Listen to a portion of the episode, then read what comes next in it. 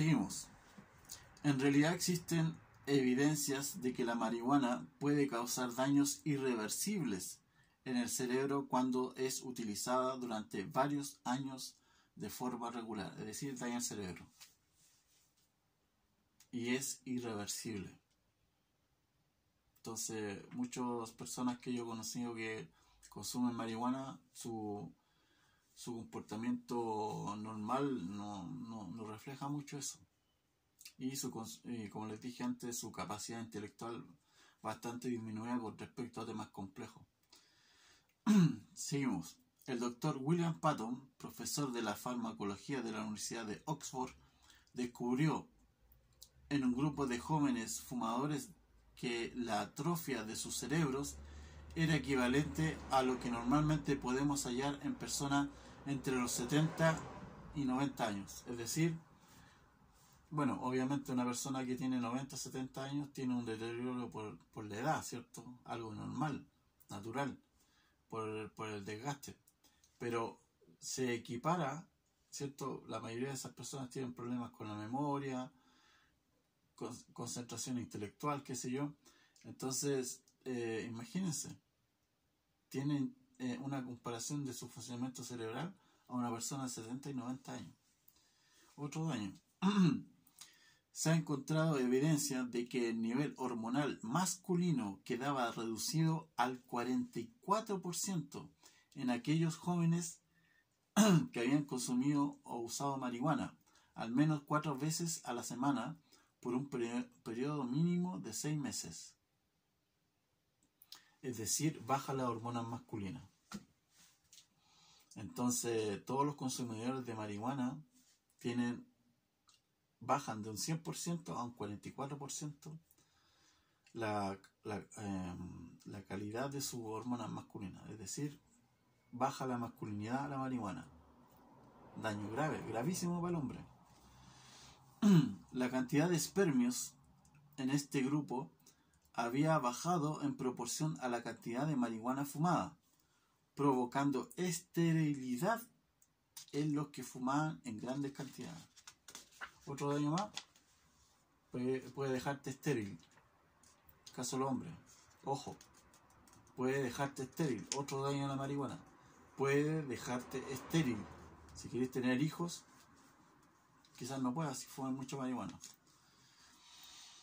Evidencia también de que las células de la esperma de algunos animales expuestos a la marihuana transportaban reducidas cantidades de DNA y de que su uso regular terminaba con, con tantos cromosomas desechos como tres veces más de los cromosomas que normalmente se encuentran en los fumadores, en los no fumadores es decir, deteriora tus células de cromosomas. Otro daño. Se informó también de que el uso habitual acaba en un deterioro del funcionamiento de la mente, estados patológicos parecidos a la paranoia, pasividad habitual progresiva y falta de motivación. Pausa. Yo conocí una amiga por internet que se jactaba de que consumía mucha marihuana, pero dice que siempre tenía problemas para ir a trabajar. No, soportaba la monotonía o, la rutina del trabajo. Entonces tienen un, gran grado de pasividad, no la pueden dejar, les falta la voluntad. Entonces la marihuana, otro daño más, aumenta tu pasividad y te, y te evita o te baja tu capacidad para enfrentar los problemas de la vida. Nada menos. y la falta de motivación. Mi amiga tenía, no tenía mucha motividad por la vida. No disfrutaba con las cosas comunes. Qué sé un paisaje, el aire de, de un parque, las cosas normales de la vida. Disfrutar de la realidad de la vida. Bueno, seguimos. Nueve de los científicos que declararon ante el subcomité del Senado, algunos de ellos profesores de psiquiatría, presentaron gran cantidad de evidencias y observaciones de comportamiento aberrante y peligroso entre los fumadores de marihuana, incluso entre los que lo hacen moderadamente. Es decir, te daña aunque consumáis poco o mucho. El doctor Tennant dijo que las principales manifestaciones en la personalidad de los usuarios fueron apatía, insensibilidad y letargo, con severo deterioro del juicio, la concentración y la memoria. La apariencia física estaba estereotipada, estereotipada perdón, y todos los pacientes parecían estúpidos, con poca higiene y mostraban lentitud al hablar. Claro, dificultad de usar, eh, de utilizar la, la corteza cerebral superior donde están las funciones cognitivas. Entonces, otro de, grave daño, entonces no te deja vivir la marihuana. O sea, el efecto que puede producir en un instante te puede traer pero fatales consecuencias a tu vida y a tu futuro. Dice, existe fundada evidencia de que la concentración y número de células acumuladas en el esperma de los fumadores se reduce notablemente en un promedio de un 50%. Un 50%. O sea, los hombres van camino a bajar la masculinidad a un 50% por el consumo de marihuana. La disminución en la, producción del esperma está asociada generalmente con el esperma anormal, es decir, con células de reproducción de baja calidad. Grave, porque vaya a querer tener hijos sanitos y ya venir de fábrica, como se dice, eh, con mala calidad. Otro daño. Dice, el THC afecta dramáticamente a los glóbulos blancos, provocando una notable baja del sistema inmunológico de las personas. ¿Qué pausa? ¿Qué más necesario hoy en día es tener una salud inmunológica con la pandemia? No sabemos que la pandemia cuánto tiempo va, va a estar. Y si, como sea este bicho, si sea artificial o, o natural, dudo que sea natural, eh, ¿qué, más necesario que los glóbulos blancos? blancos? Entonces, la marihuana hoy en día está matando a las personas literalmente. Bueno, seguimos. Dice, en la conferencia de Helsinki en 1975 se reunieron 3.000 farmacólogos, farmacólogos por una semana y cientos de trabajos fueron presentados en docenas de sesiones. En el simposio sobre la marihuana se mostró una impresionante película donde aparecía un glóbulo blanco que había sido separado de la capa que rodea el pulmón. Acuérdense, pausa. El bicho ataca el pulmón. Entonces, un consumidor de marihuana está más propenso a adquirir el virus. Tremendo O sea, esta cuestión, la droga de la marihuana es prácticamente la droga de la muerte. Literalmente la droga de la muerte, del sueño y de la muerte.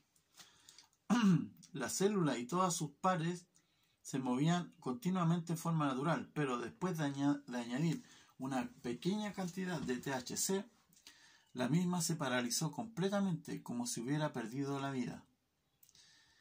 El profesor y psiquiatra Costas Stefanis y la profesora bióloga de células Marieta Isidorides informaron de haber descubierto cambios químicos fundamentales en los glóbulos blancos y en las células de la esperma de aquellos que usan hashish regularmente, lo que indica una anormalidad en el núcleo de la célula.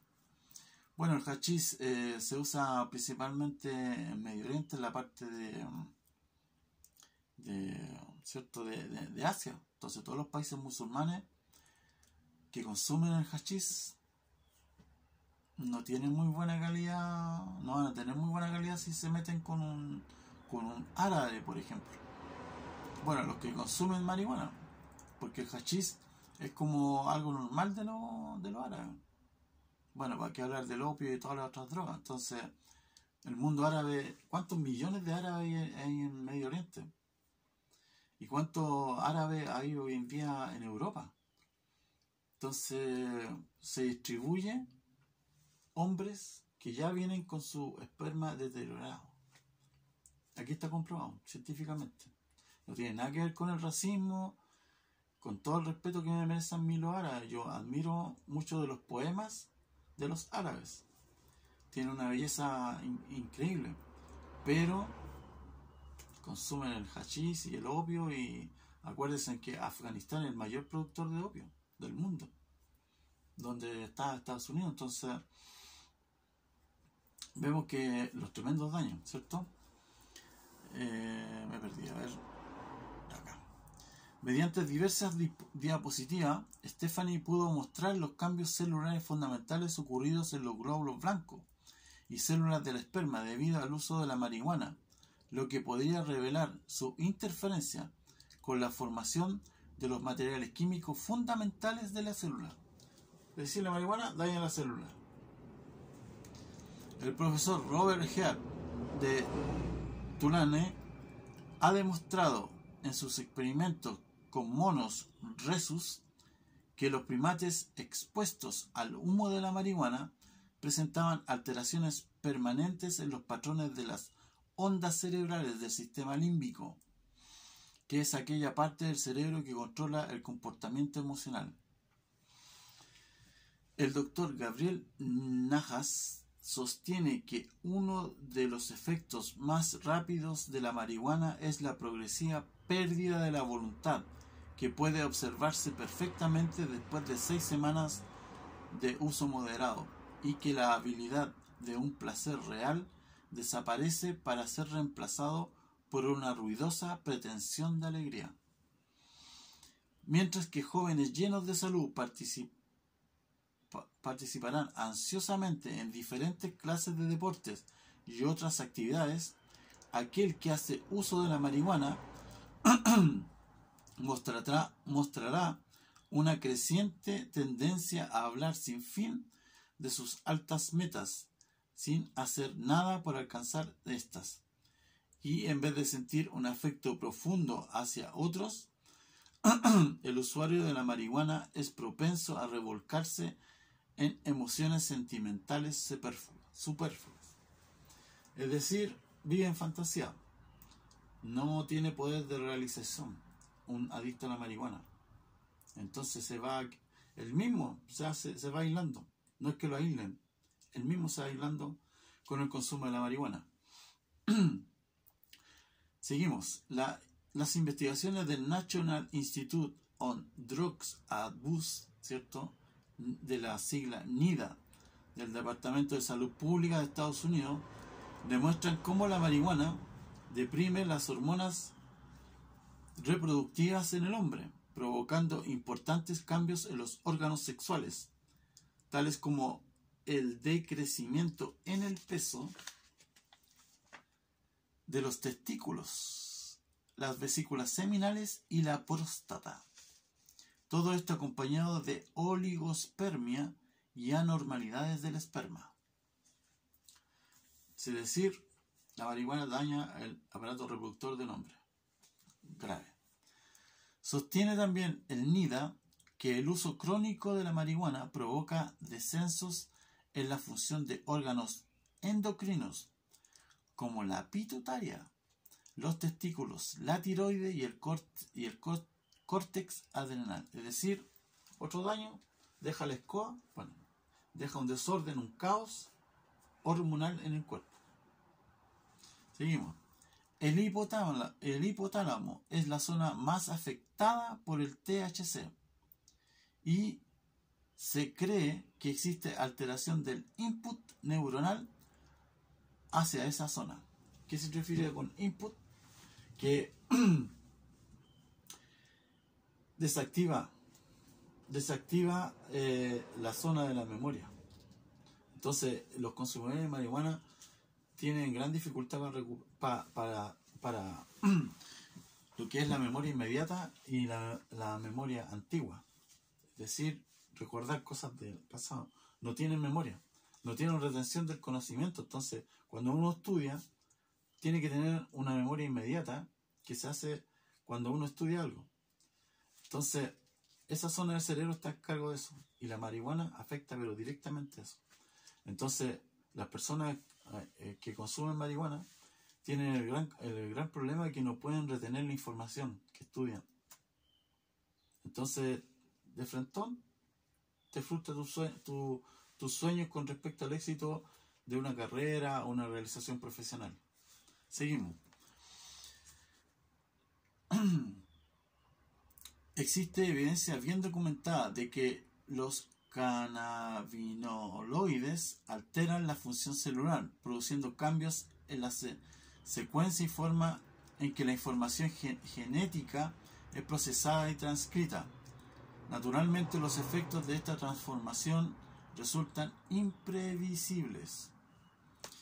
El profesor Jerome Gaffe, profesor de psiquiatría en el College de Physicians and Surgeons de Columbia University, disculpen mi Robert Peterson, director adjunto de la División de Investigación del NIDA, y el psicólogo Ray Hodgson del Instituto de Psiquiatría de Londres sostienen que uno de los aspectos más importantes de las tareas cotidianas afectadas por la marihuana es el conducir vehículos, ya que las investigaciones más cuidadosas hechas en fechas recientes indican que si el conductor de un vehículo fuma marihuana está, estará expuesto a efectos adversos exactamente como lo está quien ingiere alcohol y maneja un automóvil. Es decir, puede provocar un accidente fatal en automóvil un conductor que está bajo el efecto de la marihuana. O sea, te puede matar. Y puede matar a los que van con él. Entonces, se ve que muchos jóvenes a veces salen en el auto bajo el efecto de la, de la marihuana y terminan muertos. Entonces, por eso yo, yo llegando a que la, la marihuana es, la droga de la muerte. Seguimos. Agregan que un dato especialmente importante es que algunos de los problemas visuales que origina la marihuana puede persistir horas después que se haya cesado la estimulación subjetiva. Por ejemplo, la visión periférica no se recupera inmediatamente. la persona que conduce un vehículo bajo los efectos de la cannabis está expuesta irremisiblemente a diversos riesgos. La combinación de alcohol y cannabis, que es bastante común, puede ser más peligrosa que el consumo de cualquier de los dos tóxicos por separado.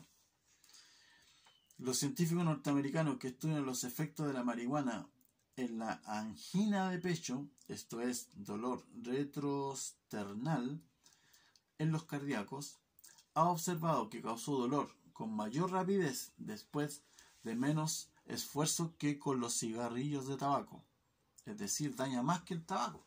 Entonces, todo lo contrario lo que hace, hace la creencia popular que dice no, que el tabaco contamina más que la marihuana. No, es al revés. La marihuana contamina más que el tabaco. Otras personas que tal vez no deban probar la marihuana son los que sufren graves problemas emocionales el estudio de un grupo pequeño de individuos que había sufrido esquizofrenia y se, recuperaron indicaron que la enfermedad reapareció después de consumir la hierba.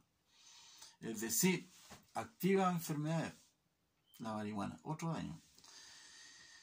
Entre los estudiantes universitarios se ha apreciado que los que sienten mayores preocupaciones por su salud y que tienen menor capacidad de dominarse y regir sus vidas son los que con mayor frecuencia sufren los efectos amedrentadores y desagradables de la marihuana.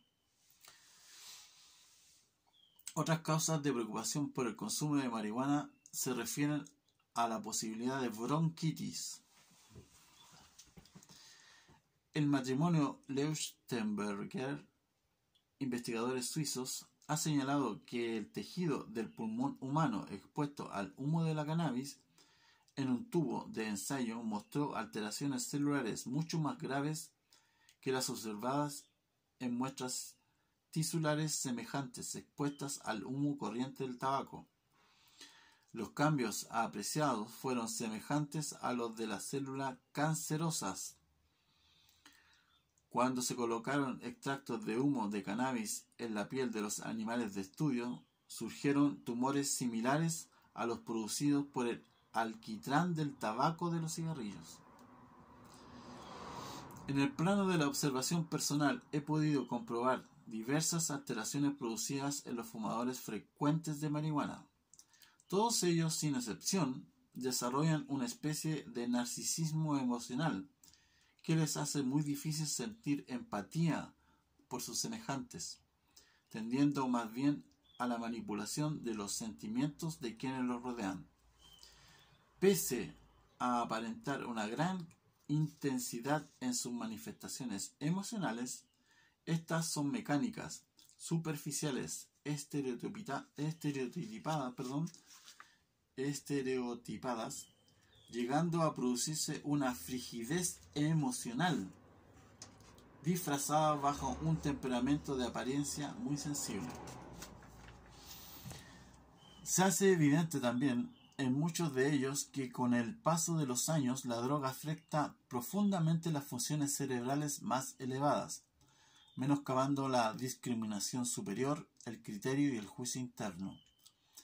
También se reduce en forma dramática la capacidad de abrirse a nuevos paradigmas de pensamiento o formas de conducta más elevadas, aun cuando el afectado esté convencido de todo lo contrario. No es extraño que el hombre reduzca su potencia sexual y muestre caracteres femeninos secundarios, tales como un desarrollo exagerado de tetillas o una tendencia hacia la homosexualidad. Pausa. Es decir, la marihuana te puede convertir en homosexual. Y hoy en día se ve que hay un gran aumento de homosexuales.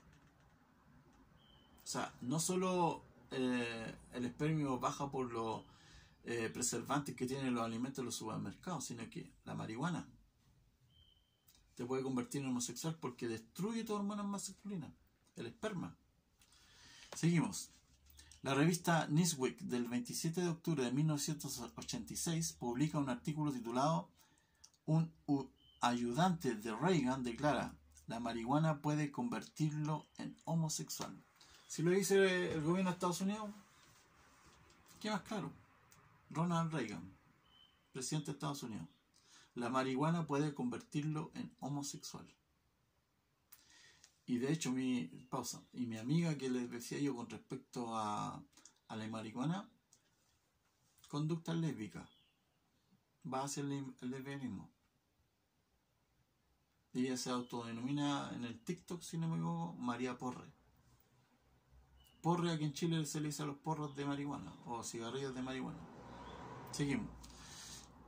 Este comentario se refería al asesor antidrogas de la Casa Blanca, Carlos, Carlton E. Turner, quien estaba convencido de que el vicio de la marihuana podía llevar a sus adictos a la homosexualidad.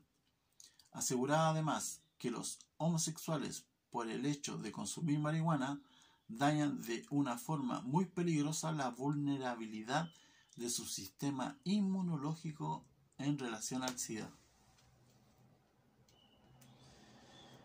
Entonces ahora, imagínense, o sea, cuán valioso es el sistema inmunológico, la marihuana te lo destruye por todos lados. Y los homosexuales que se volvieron homosexuales por la marihuana, baja el sistema inmunológico por el SIDA. Por es la droga de la muerte. Cada vez que él visitaba un centro de tratamiento antidrogas para pacientes menores de 18 años, podía comprobar que más del 40% de estos menores drogadictos habían iniciado relaciones homosexuales.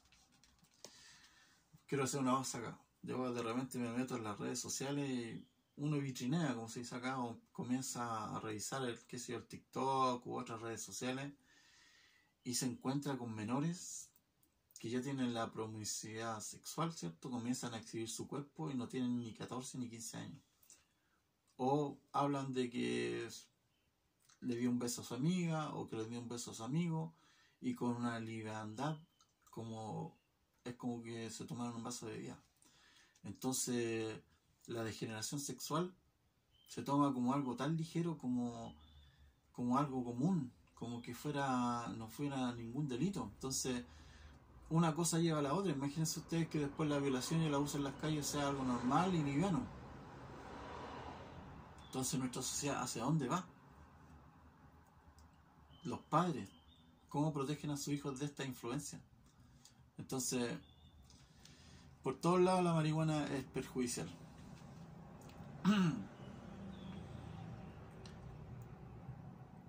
Tuner, continuamos, ¿cierto? Dice que tiene un doctorado en química orgánica, estaba convencido de que la hierba es el primer paso y la homosexualidad viene inmediatamente después como segundo paso.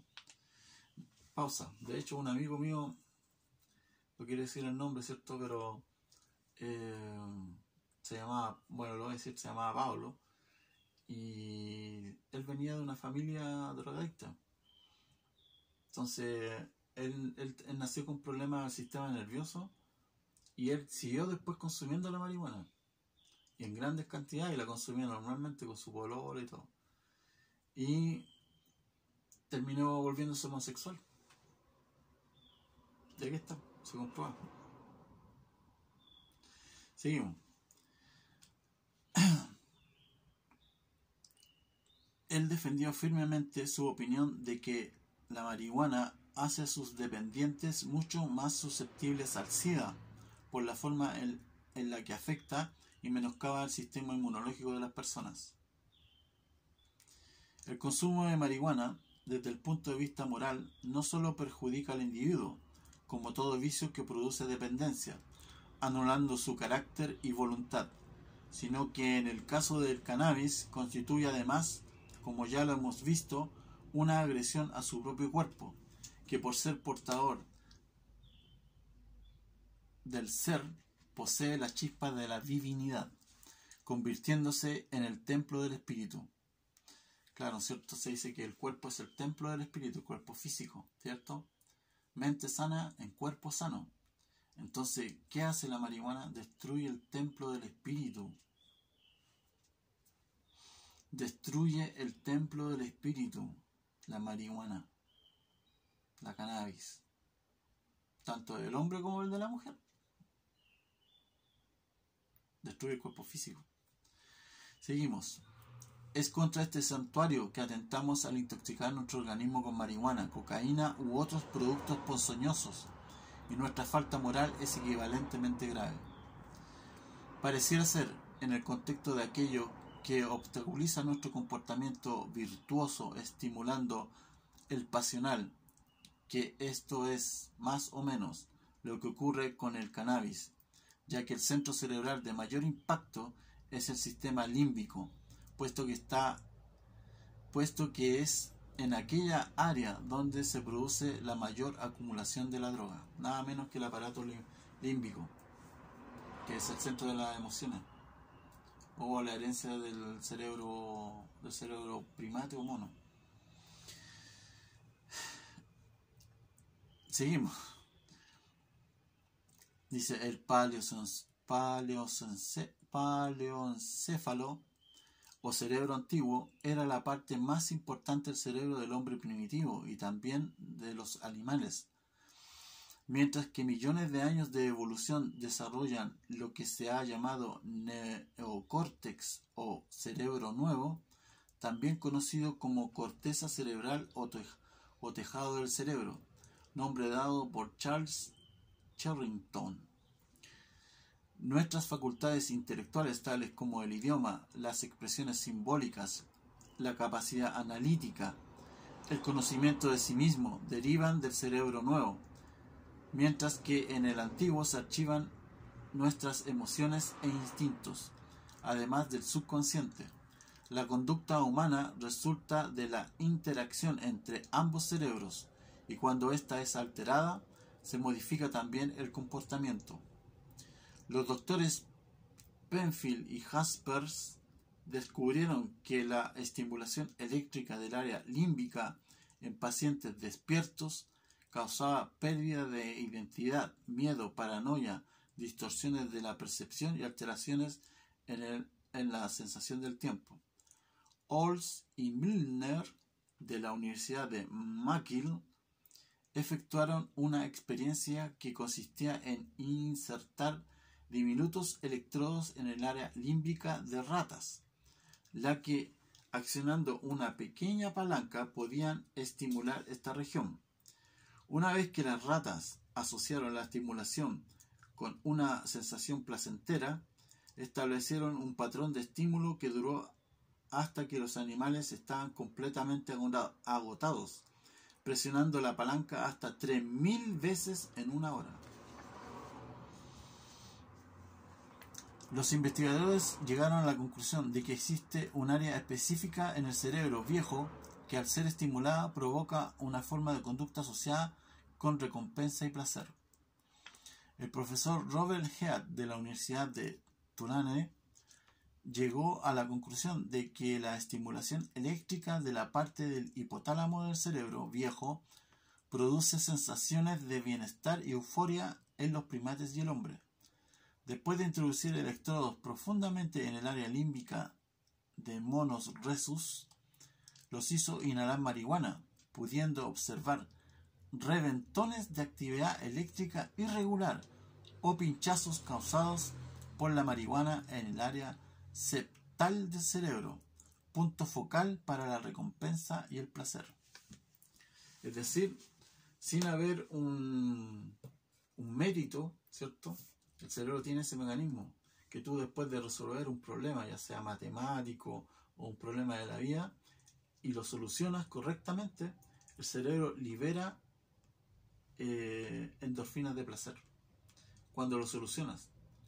Pero la marihuana, ¿qué hace?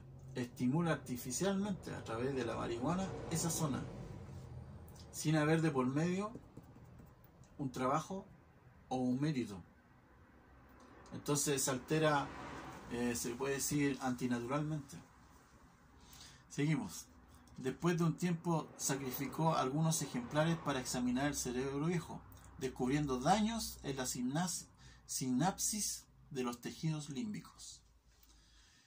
Imagínate, llega a esa zona la marihuana. El fumar marihuana estimula el, sistema límbico y no es aventurado suponer que desata las pasiones, impidiendo el dominio de sí mismo, dificultando la racionalidad superior y alterando la conducta emocional. Como en todo vicio solitario, el uso del cannabis significa una recompensa fácil mediante el estímulo de los centros del placer,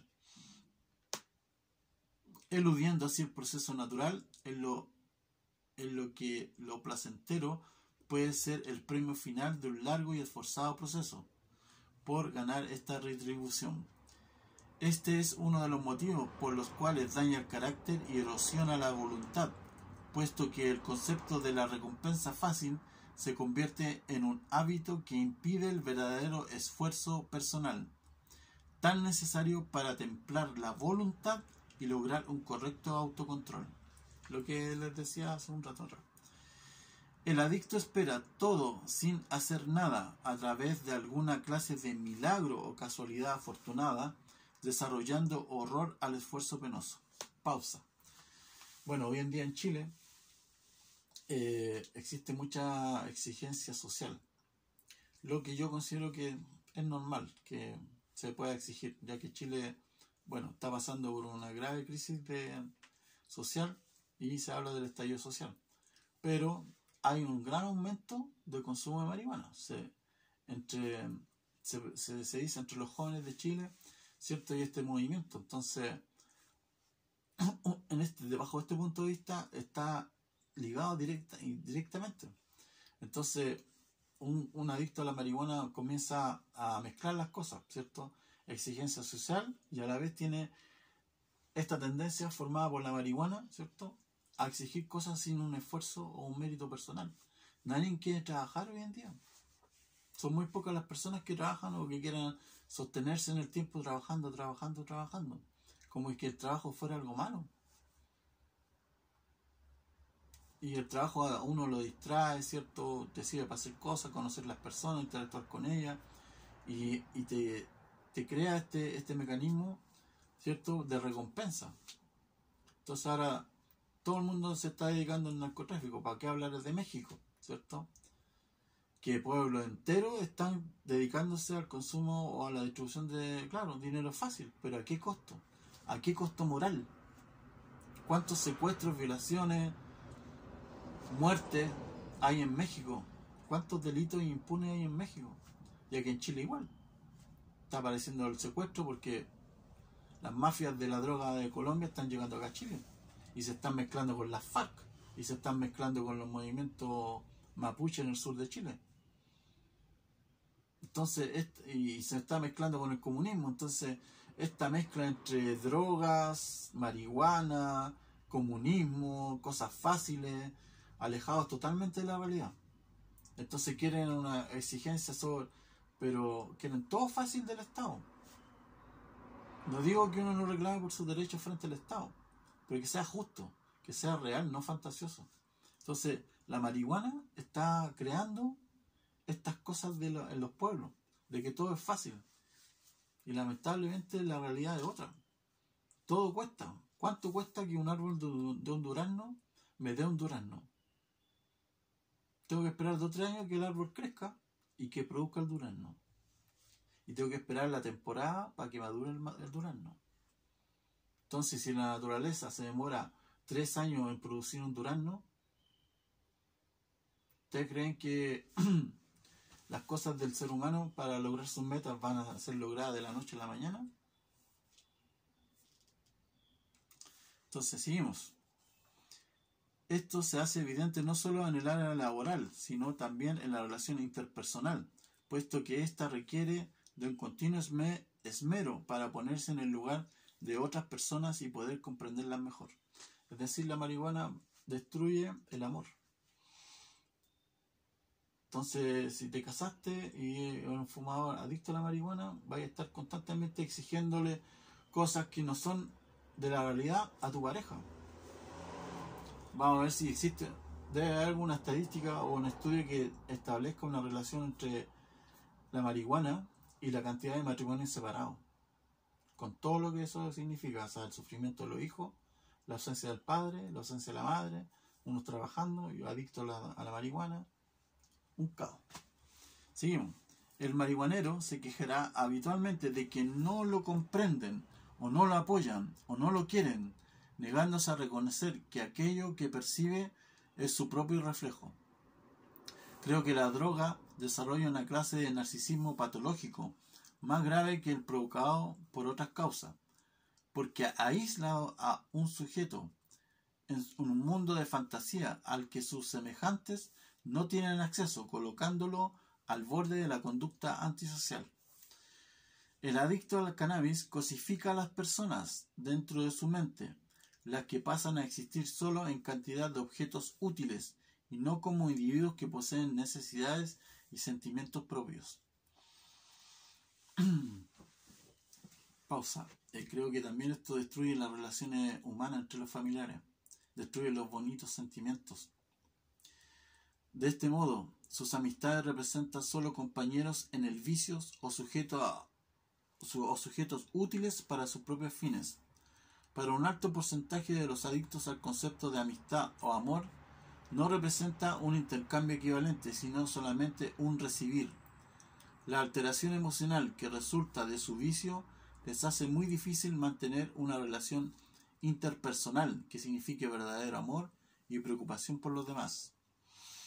El temor hacia el sexo opuesto hace que, una vez derribadas o atenuadas las barreras corticales superiores, el sujeto busque la relación homosexual como la más cómoda o menos exigente en lo que atañe al dar. Pausa. Bueno, actualmente, mejor no digo cosas, pero ciertos personajes políticos o muchos políticos son homosexuales. Entonces también son grandes consumidores de marihuana. Para un hombre, el relacionarse con una mujer implica aprender a dar de muchas y variadas formas e involucra también el, el quedar al descubierto en lo que a su verdadera condición se refiere, renunciando a la imagen que acostumbraba proyectar. Significa también tomarse el trabajo de comprender a su compañera, lo que exige decodificar adecuadamente una conducta que para el hombre se traduce en complejos o incomprensibles mensajes. Seguimos. Ante esta disyuntiva, algunos caracteres reblandecidos por la droga prefieren una relación sexual narcisista con un sujeto del mismo sexo, ya que ambos, en ese caso, hablan del, del mismo lenguaje.